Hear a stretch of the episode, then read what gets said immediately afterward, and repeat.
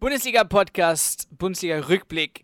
Wir versuchen, wie gesagt, alle Mannschaften durchzunehmen. Schön hart. Bam, bam, bam. da musst du richtig reinhämmern. Die geile Sau, da musst du rein. Bam, bam, bam, bam. Shoutout an Asitoni. Lebt er noch? Keine Ahnung, oder? so, wir machen mit den Adlern weiter. Eintracht, Eintracht Frankfurt. Von ab. Bitter dass sie die Champions League nicht erreicht haben. Also muss ich ehrlich sagen, ich hätte sie, sorry liebe Wolfsburger, ihr habt eine tolle Mannschaft, aber ich glaube, was Fans angeht und wenn wir nächste Saison höchstwahrscheinlich auch Fans im Stadion haben, hätte Eintracht Frankfurt, ich glaube, keine das Wasser gereicht. Auch wenn sie nur mit 15.000, 20.000 im Stadion sind. Ähm, aber wir können sagen, selbst schuld, vielleicht Adi Hütte auch selbst schuld nach Bekanntgabe, dass er jetzt einen neuen Verein dann in Zukunft trainieren wird. Auch das mit Bobic ging es doch steil ab. Und äh, da stellt sich halt die Frage aller Fragen, warum zu diesem fucking Zeitpunkt? Ich habe mal die Spiele rausgepickt. Ähm, die letzten Spiele. Es war das 4 0 gegen Gladbach, ne? Ab da fing es an. Äh, eigentlich mit Eintracht Frankfurt. Dann das Augsburg-Spiel 2-0. Okay, dachte man sich, hm, könnte jetzt wieder laufen, aber du verlierst gegen Bayer Leverkusen, direkte Konkurrenz, du spielst nur unentschieden gegen Mainz und jetzt, Niklas kriegt bestimmt einen Steifen, verlierst gegen Schalke fucking 04, die das ganze fucking ja verlieren. Also, es tut mir leid, Digga, aber dann hast du auch vielleicht das Ganze nicht verdient. Klar, letzter Spieltag nochmal diesen Sieg, aber dann war auch schon äh, Borussia Dortmund vorbei. Ähm, Selbstschuld? Würdet ihr das so unterschreiben? Ja, ich würde einfach sagen, aus Eintracht-Sicht ist es einfach extrem bitter, wie das Ganze gelaufen ist, weil sie haben so eine gute Saison gespielt, das sah so aus wie ein sicherer Champions League-Platz und dass sie das dann am Ende wieder so aus der Hand gegeben haben, das ähm, ja, tut auch einem neutralen Zuschauer schon irgendwo weh. Also das ist schon. Ja, ich sag, äh, ich, sorry, dass ich unterbreche, nur du hast so lange auf dem vierten Platz. Seit dem 22. Spieltag bis zum 31. Leute. Ach komm, hör mir doch auf. Das ist auf der Zielgeraden nochmal.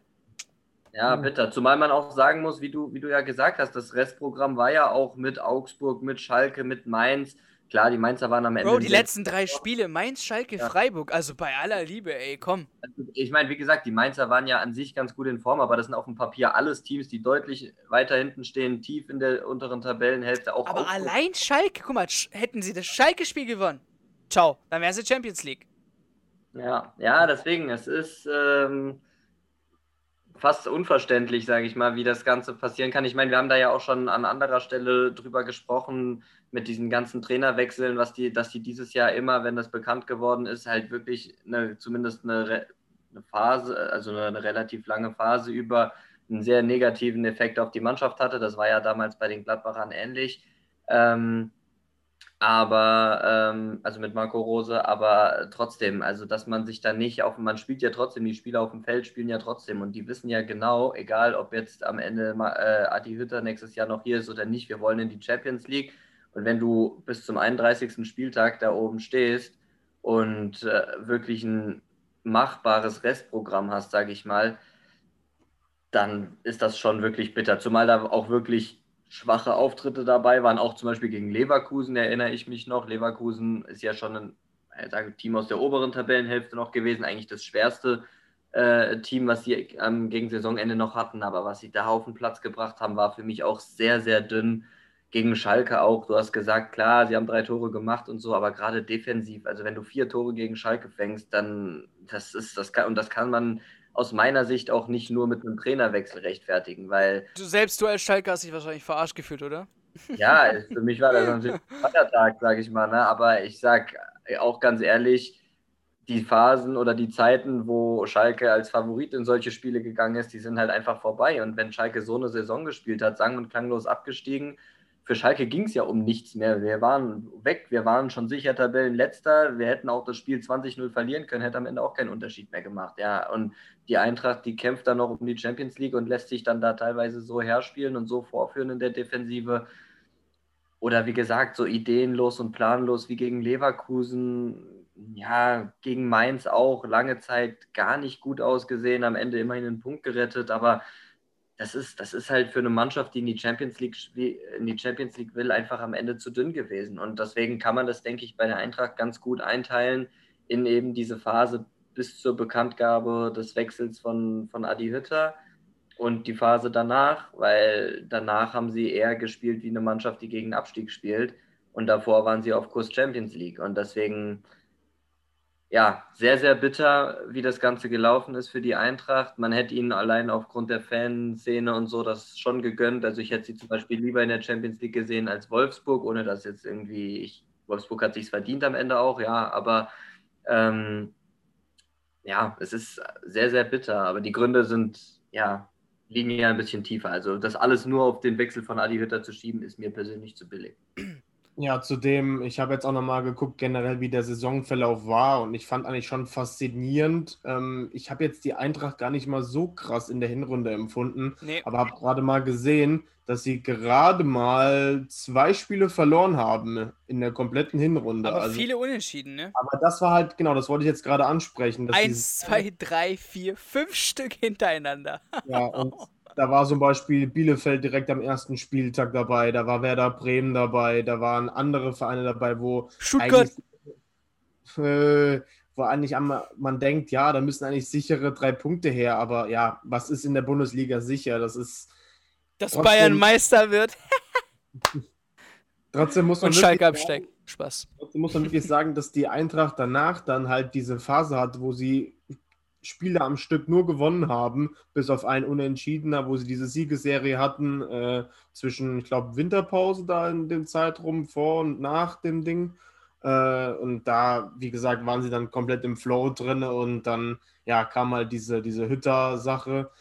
Ist halt schon echt traurig, weil so eine Saison mit sechs Niederlagen, meine ich jetzt nur, schon sehr, sehr blöd gelaufen am Ende, aber man muss einfach mal das Kollektiv loben, weil auch generell die Kaderzusammenstellung, die war nicht echt gut von der Eintracht, weil ich fand jetzt auf jeder Position hatte man irgendwie noch einen Ersatzmann, der auch Bundesliga tauglich ist, sage ich jetzt mal. Ich habe ich hab für dich die Männer, die gekommen sind. Äh, machen wir es vielleicht mal so, die Männer, die gekommen wow. sind.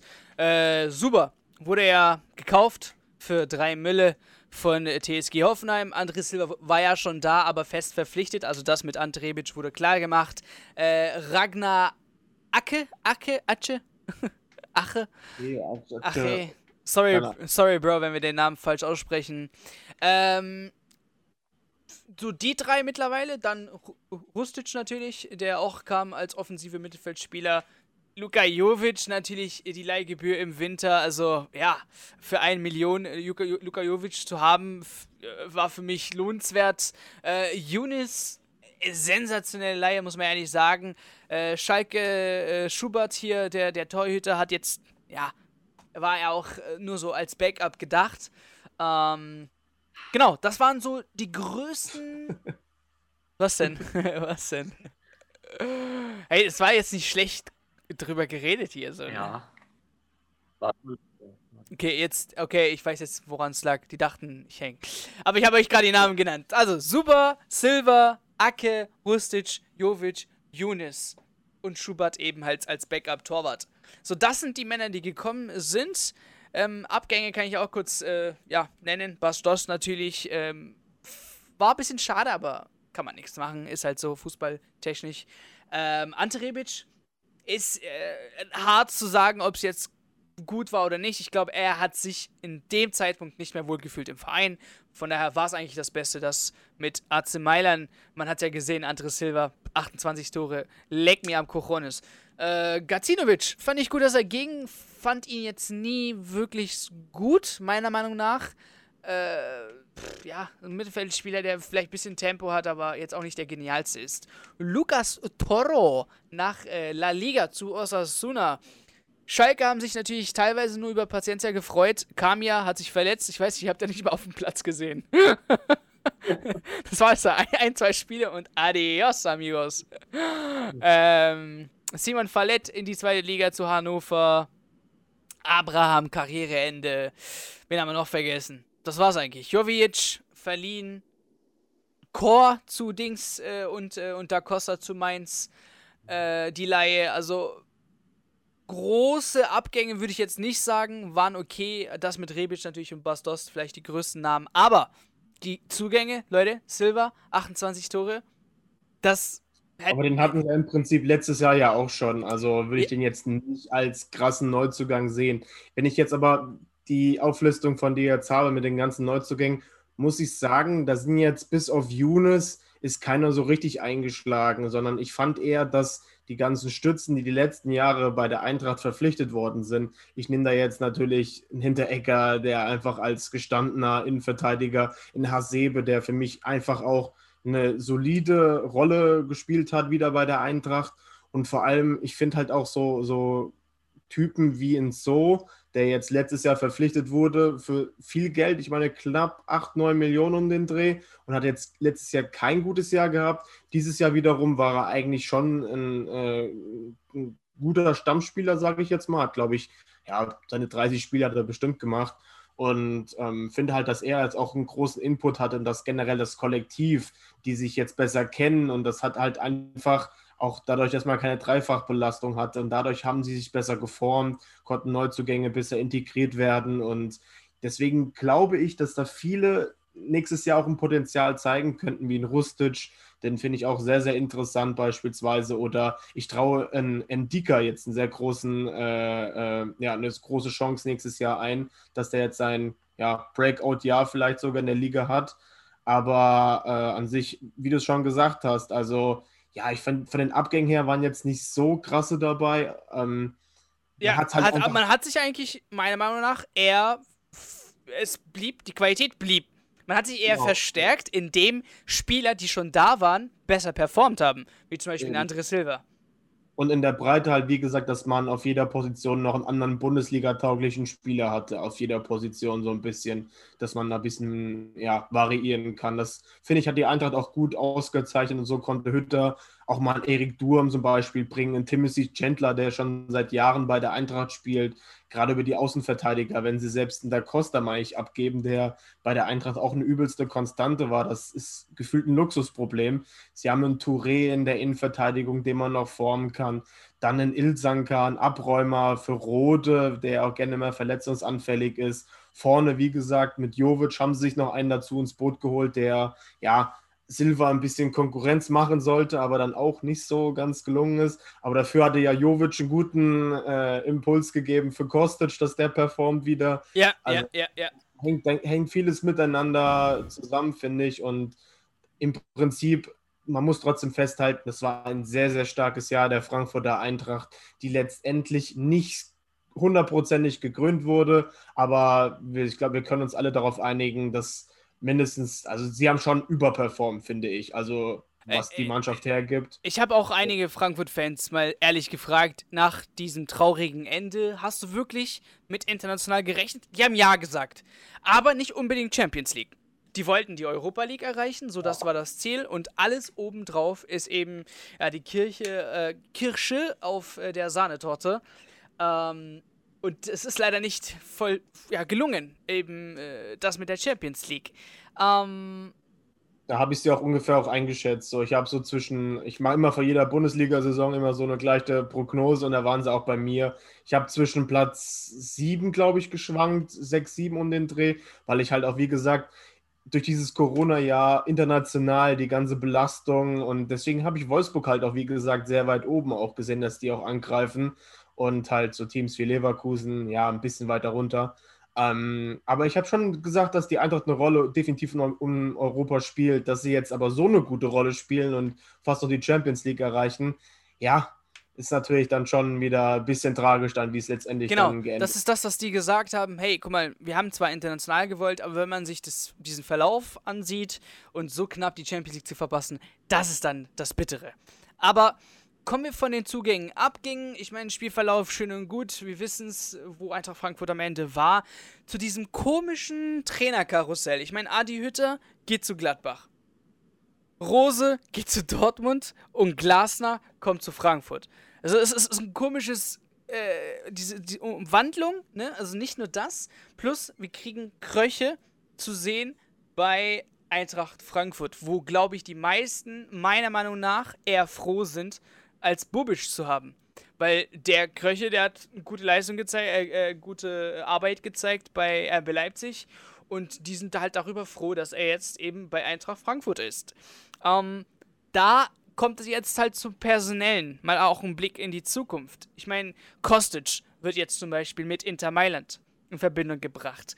Kröche muss natürlich schauen, wenn jetzt gutes Geld kommt für ein André Silva, kann ein Eintracht Frankfurt in diesen äh, ja, äh, Corona-Zeiten auch nicht Nein sagen. Ich meine, es gab schon ein Statement, wo man sagt, okay, ein Ausverkauf muss nicht stattfinden. Eintracht Frankfurt ist finanziell nicht schlecht aufgestellt. Das hat ja dieser komische Sprecher da, äh, Vize, nee, Präsident. Ja, irgendein Präsidentsprecher, Digga, weil der Präsident nicht reden kann oder was auch immer. Komische Position. Ähm, hat das gesagt und bestätigt, dass Eintracht Frankfurt eigentlich nicht verkaufen muss. Aber wie wahrscheinlich seht ihr es, dass Eintracht Frankfurt wirklich in der nächsten Saison genau so aufläuft? Ich ziehe ja, den Vergleich mal zum BVB und sage, dass einer der beiden Leistungsträger schon gehen wird. Ob das jetzt ein Silver oder ein Kostic sein wird, will ich nicht beurteilen, aber ich kann mir schon vorstellen, dass da Unsummen gerade äh, für Kostic geboten werden. 20 oder Millionen circa für Kostic. Wie viel? 20? Ja. Puh, okay, dann ja, dann. Dann lieber doch nicht. Dann, dann doch nicht, nee. dann vielleicht doch eher ein Silver, dass der wieder in La Liga zurückgeht oder das, weil Stoßstürmer, weiß ich jetzt nicht, gerade in, in Spanien, die jetzt so heiß gehandelt werden, aber ja, also ich kann mir schon vorstellen, dass da einer der, der Jungs dann weggehen wird. Trotzdem, äh, du hast ja gesagt, Krösche ist ein guter Mann. Ich glaube halt, der hat sich bei Leipzig, sage ich jetzt mal, sehr, ja, in seiner Rolle nicht so geschätzt gefühlt, weil er war halt so gefühlt immer die linke Hand von Minzlaff und hatte jetzt nicht so das Sagen gehabt, wie damals in Paderborn, meine ich, war er. Und ähm, deswegen glaube ich auch, dass die Frankfurter da definitiv einen sehr, sehr guten Mann ans Boot gezogen haben, jetzt für, für Freddy Bobic. Und mit Glasner, ja, das ist also als Trainer ist er mir an, bei der Wolfsburger, äh, an der Wolfsburger Bank eher, wie soll ich jetzt sagen, nicht unbedingt jetzt aufgefallen. Da fand ich Ey, schon mach jetzt nicht das gleiche hier wie Gula, Gulavogi, ne, so. Muss ich auch nee, hier wie ein Zakaria ein. Nee, war das Zakaria? Ja, gell? Weiß ich jetzt gar nicht. Gulavogi hat sich negativ gegenüber geäußert, genau. Und irgendjemand ist eingesprungen, Kollege.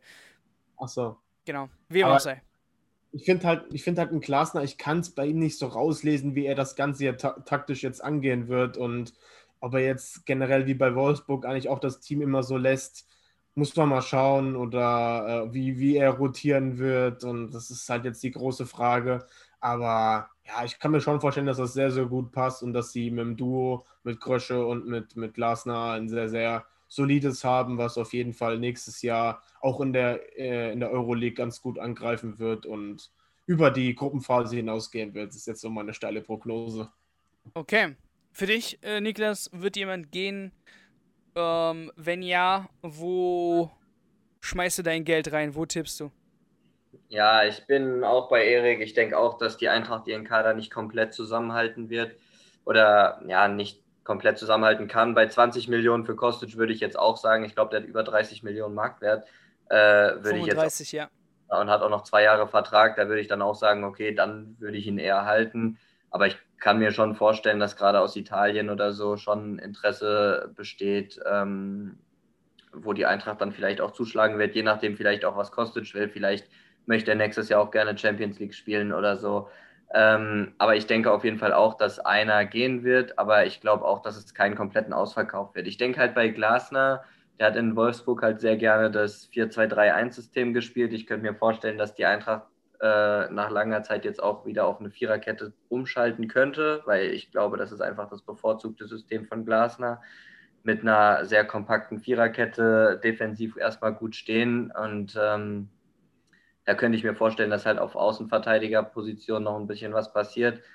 Äh, bei Silva glaube ich sogar, dass die Eintracht eine sehr hohe Schmerzgrenze haben wird, weil ich auch nicht die krassen Alternativen sehe. Klar, dieser, also man könnte natürlich einen holen, aber ähm, ich denke eher, dass man sich auf dem Flügel umschauen würde, um Kostic zu ersetzen, weil vorne drin haben sie ja nur diesen Atsche.